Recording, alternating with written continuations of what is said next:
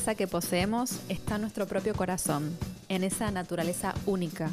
En nuestro interior hay un universo sagrado y complejo que podemos acceder a él con solo cerrar los ojos y sentir nuestra propia esencia. Sin embargo, no siempre es fácil mirarnos, y esto hace que nos desconectemos de nosotros y de nuestra propia sabiduría. En este podcast vamos a estar hablando de las herramientas para que puedas conectar con vos y puedas vivir de forma más auténtica y alineada con tu propio corazón.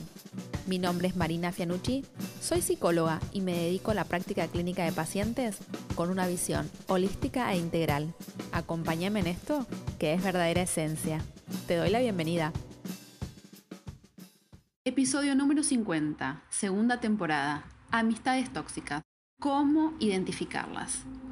En el mes de la amistad me gustaría hablarte acerca de las amistades. Hay amistades que nos elevan y nos hacen bien, que eh, la psiquiatra Mariana Rojas Estapé denomina personas vitamina o amistades vitamina, y hay amistades tóxicas, que justamente hacen todo lo contrario.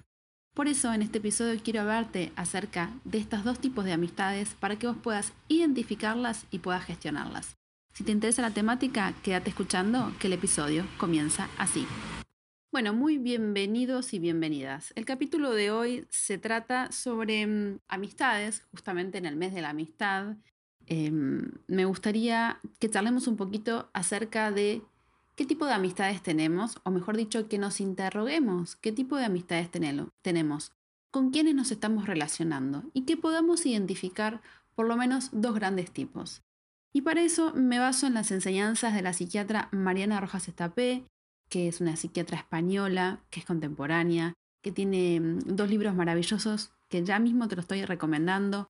Uno se llama Encuentra tu persona vitamina y otro se llama Cómo hacer que te pasen cosas buenas. Entiende tu cerebro, gestiona tus emociones y mejora tu vida. Mira qué lindo, eh, eh, qué lindo, qué lindo mensaje que da Mariana.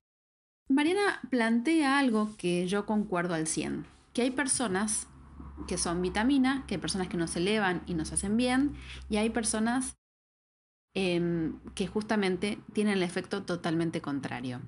Y ella dice que las personas no son per se tóxicas, o sea que no hay personas tóxicas, sino lo que sucede es que estas personas em, generan en vos un efecto que produce una intoxicación de cortisol. Y en su presencia y en su ausencia, cuando a veces las evocamos, estas personas nos sacan de nuestra zona de confort, nos alteran profundamente, nos entristecen, nos ponen agresivos, nos irrita y sobre todo activa nuestro sistema de alerta. Como buena psiquiatra, en sus dos libros habla de eh, dos hormonas que nos influyen muchísimo en nuestra vida. Una es el cortisol, que es la famosa hormona del estrés, y una es la oxitocina, que es la hormona de la empatía. Lo que hace el cortisol. El cortisol es lo que es un indicador de estrés, ¿no es cierto?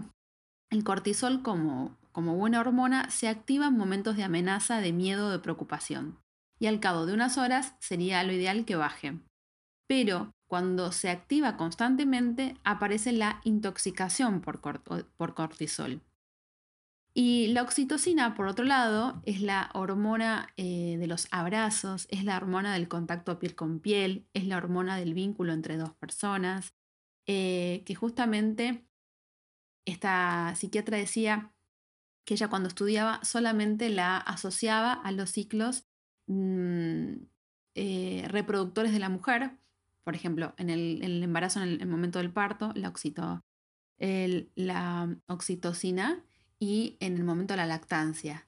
Sin embargo, ella, mediante un, un suceso que le pasó en lo personal, se dio, empezó a investigarla y se dio cuenta que no, que la oxitocina está presente en un montón de, situaciones y que nos puede ayudar justamente a bajar el nivel de estrés y que se relaciona muchísimo con los abrazos. Ella dice que es una fan de los abrazos y que hablaba justamente de cómo sus libros salieron en el momento de la pandemia, em, qué difícil que fue para el ser humano no abrazarse y qué difícil que, no fue para todos no sentir el contacto con el otro, con la otra.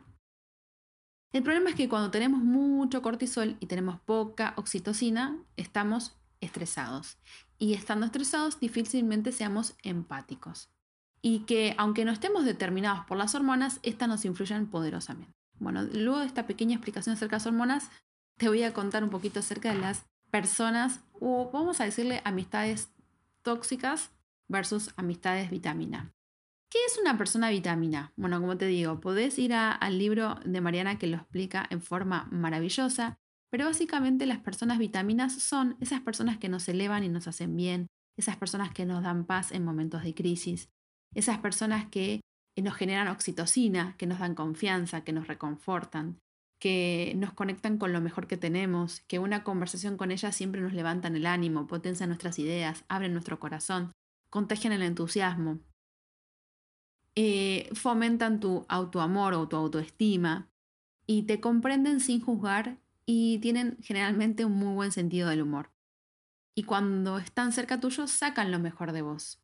Y rodearte de esas personas eh, es siempre un muy buen plan. Y ya Mariana siempre tiene, me encanta su visión porque es muy positiva y ella siempre nos dice, rodeate con personas que sean personas vitamina y sé vos también una persona vitamina. Como yo siempre digo, sé el cambio que quieres ver en el mundo, ¿no es cierto? Si nos encanta estar con personas que nos elevan y nos hacen bien, bueno, vos elevate también, hacete bien a vos y también sé, convertite vos en una persona vitamina. Por eso me gustaría que empieces a pensar en tu grupo de amistades qué personas son amistades vitamina. ¿Quiénes te representan una amistad amorosa? ¿Quiénes te representan amistad que te dan paz, que te hacen sentir bien, que cuando las abrazas eh, se te, se te eleva el ánimo? Eh, yo cierro los ojos y pienso en mis amistades y debo decir que hoy por hoy la mayoría de mis amistades son amistades vitamina, porque justamente las fui seleccionando a lo largo de mi vida y como la red social y nuestra vida es dinámica, esto va cambiando y me voy quedando con las personas significativas para mí, con un vínculo que sea bidireccional y que lo más lindo de las amistades es cuando conectas. Cuando conectas con la otra persona y conectas con la buena energía de otra persona, tu vida claramente que cambia. Y por otro lado, en, la otra vereda están las amistades tóxicas. ¿Quiénes son las amistades tóxicas? Bueno, son las personas que te generan a vos esta em, intoxicación de cortisol. Dice cuando estamos cerca de una persona que sea tóxica, eh, se, estimula el sistema nervioso simpático, nos ponemos en estado de alerta, eh, empezamos a segregar demasiado cortisol, y si bien el ser humano es social por naturaleza, no todas las personas nos generan el mismo impacto. Hay relaciones que nos convienen más y otras que nos convienen menos. Hay relaciones que nos dan alegría y otras que nos irritan. Y hay que en lo posible seleccionar las personas que nos generan alegría, que nos, que nos mejoran nuestro bienestar psíquico y emocional. Y ella en su libro habla de personas negativas, personas que se sienten superiores, personas resentivas, personas criticonas, personas envidiosas, Em, que es importante que vos les, empieces a, a, identificar. Por ejemplo, fíjate en tu grupo de amigos o amigas hay personas muy negativas que siempre ven el vaso medio lleno, medio vacío. Eh, hay personas que, fíjate si tenés amistades envidiosas. Me pasa mucho con una paciente que me relata que ella ya no puede contar los viajes que hace porque sienten que le cuentan las costillas. Ah, no me va tan bien como a vos.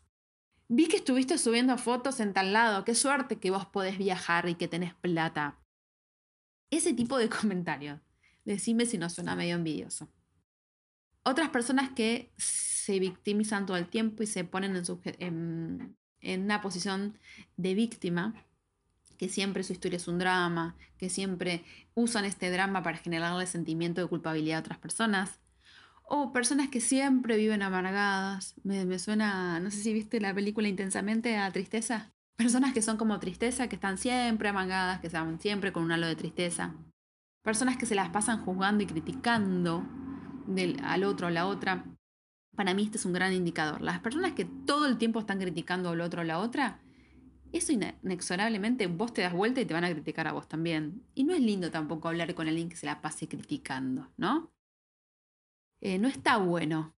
Personas muy manipuladoras que quieren que em, quieren manipular tu conducta para que hagas algo por ellas, como que siempre tienen, tienen esa forma de enroscarte, como dice otra paciente, te enroscan, te enroscan, te enroscan y te llevan para el lado que ellas quieren. O personas extremadamente dependientes que necesitan te necesitan a vos y de alguna manera te terminan esclavizando. No pueden valerse por sí mismas, no soportan que tengas una vida separada a ellas. Bueno, personas extremadamente celosas. Quiero que empieces a pensar en tus amistades y que te fijes si algunas de tus amistades concuerdas con las características que te acabo de dar. No es un tema sencillo, eh, no es algo lindo, porque justamente nos interpela en lo, vincular, pero vale, vale el esfuerzo empezar a, ver con quiénes nos relacionamos, porque justamente somos las cinco personas con las que más compartimos nuestro tiempo, ¿no es cierto? Y en su libro, Mariana dice, ¿cómo gestionamos a las personas tóxicas? Bueno, te hago un mini resumen porque el libro es maravilloso, te lo súper recontra recomiendo, pero ella dice que eh, cada caso en concreto requiere su propio manejo, pero podemos hablar de estas características en común. Bueno, apela a la discreción, trata de no contar todo lo que haces ni publicar todos en redes o como hace una querida amiga mía, eh, no, si ella sube eh, mucha info a las historias, bueno, pausa a esa persona que no te mire todas las historias, eh, mm, o elimina de tu red social, o no le cuentes todo lo que haces. Evita el trato, a veces es sano alejarse de ciertas personas, a veces es sano tomar una distancia, hacer un break y hacer un trabajo interior para fortalecerte. Y me gusta mucho un concepto que ella tiene en su libro, que tiene de hecho un, gráfico al respecto, que habla de la flecha emocional, en la cual te vas midiendo cuán tenso o cuán tensa estás cuando estás enfrente a esta persona. Y cuanto más tensa estás, más te está afectando. Cuidado, ahí ponerte un límite. Hay personas que cuando llegan a tu vida te las mejoran y hay personas que cuando se alejan te las mejoran aún más. Hay personas que opinan de modo constante y malévolo sobre tu vida, ojo.